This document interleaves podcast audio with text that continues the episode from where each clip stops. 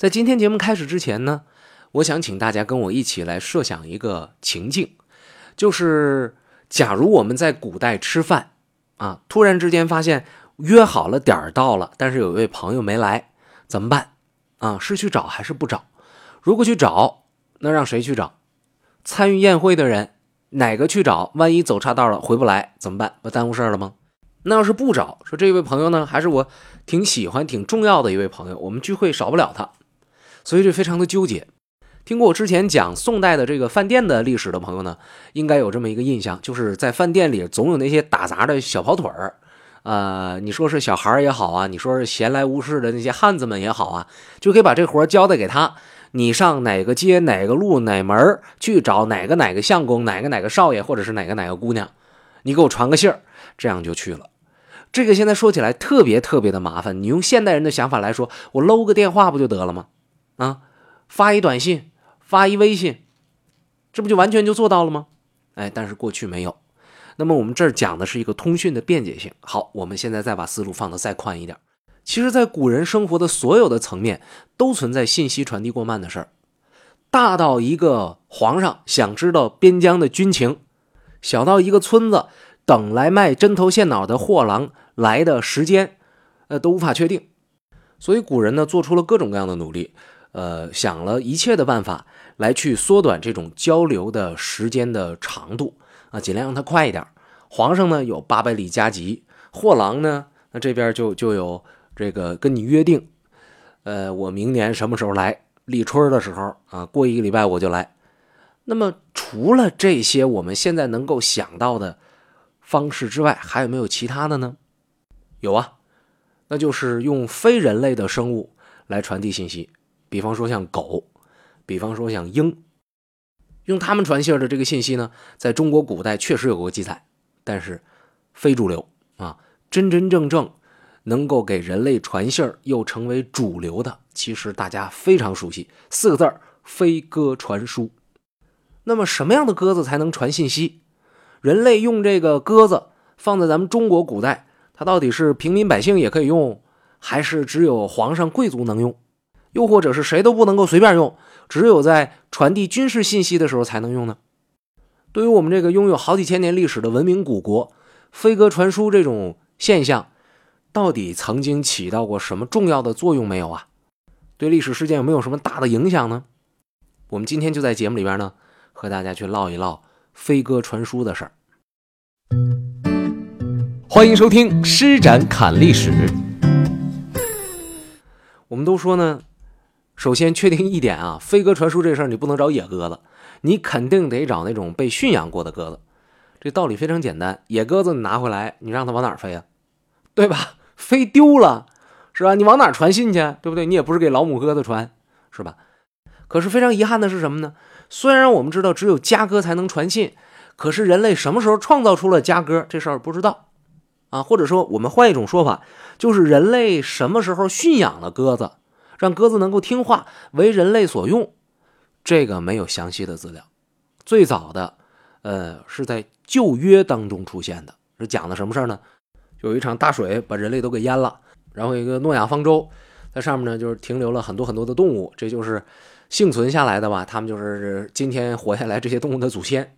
然后呢，这个方舟在水里边飘了飘了飘了好久，飘了好久之后呢，这上面的人有点这个犯嘀咕，说我们什么时候才能够呃回到陆地上啊？这洪水退没退啊？就放鸽子去探测啊。呃，用这个鸽子回来脚上带的东西，包括这个鸽子的状态来判断洪水是否退掉了。那这是最早最早有关于人类使用驯养的鸽子的一个记录。那么从这个来算呢，我们知道人类知道饲养家鸽至少已经有四五千年的历史了。而且我们必须得承认，咱们看历史不能说啥玩意儿都是咱们国家发明的。哎，有些就是你没有确切证明的那玩意儿，它就不是咱的。我们说这个人类饲养家鸽四五千年，在咱们中国养鸽子的历史啊，我们不能说有多长，说最起码三千年。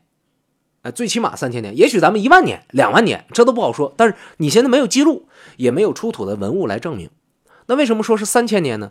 因为曾经出土了一个商代晚期的玉雕的鸽子，那就说明商代晚期的时候，人们对鸽子这个生物就已经很熟悉了，但是仍然不能够证明它是家养的。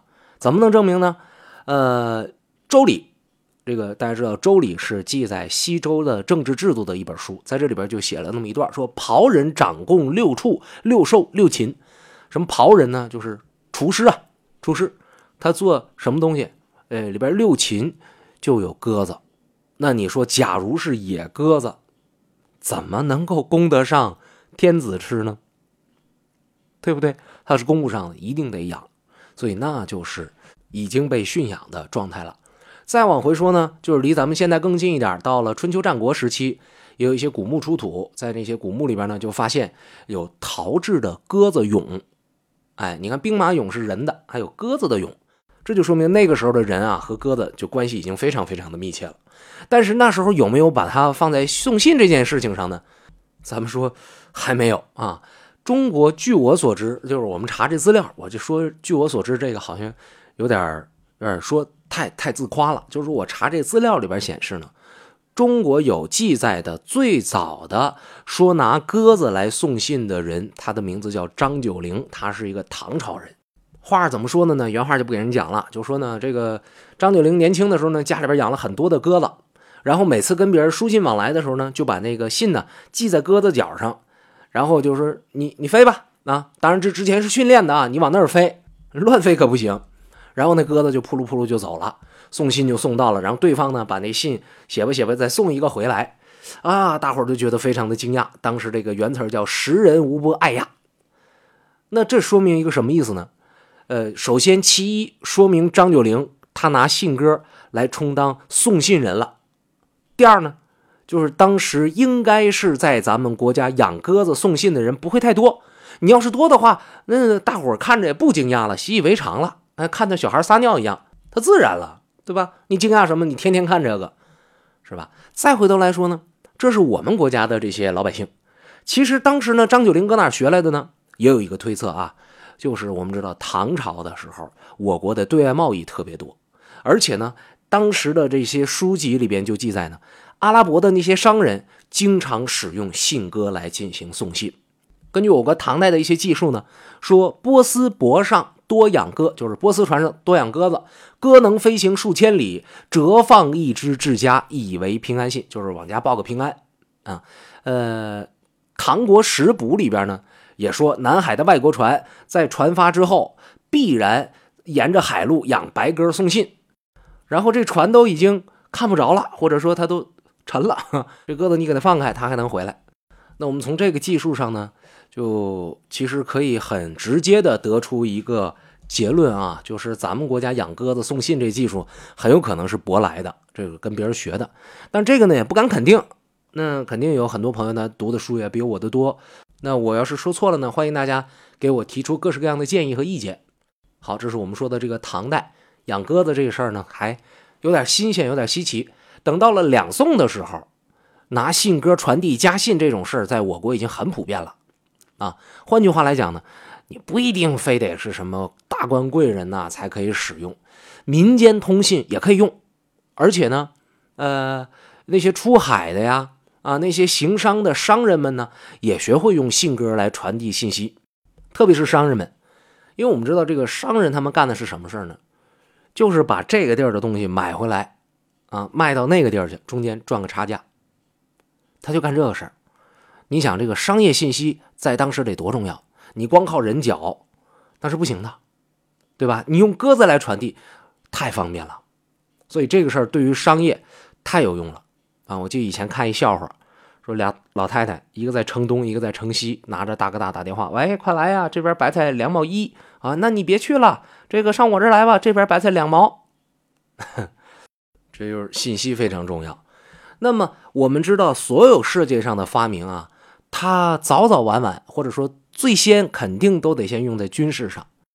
当时状况是这样的啊，这是北宋，嗯，公元一千零四十一年。西夏呢打北宋，但是北宋呢有一个行营的总管叫任福，他带着自己手下的兵呢就去迎击西夏兵去了。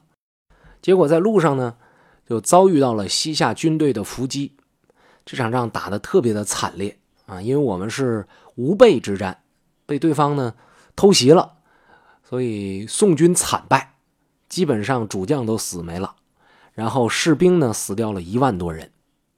那么这场仗就是宋夏交战史上很有名气的好水川战役。那么这场仗和信鸽有什么关系呢？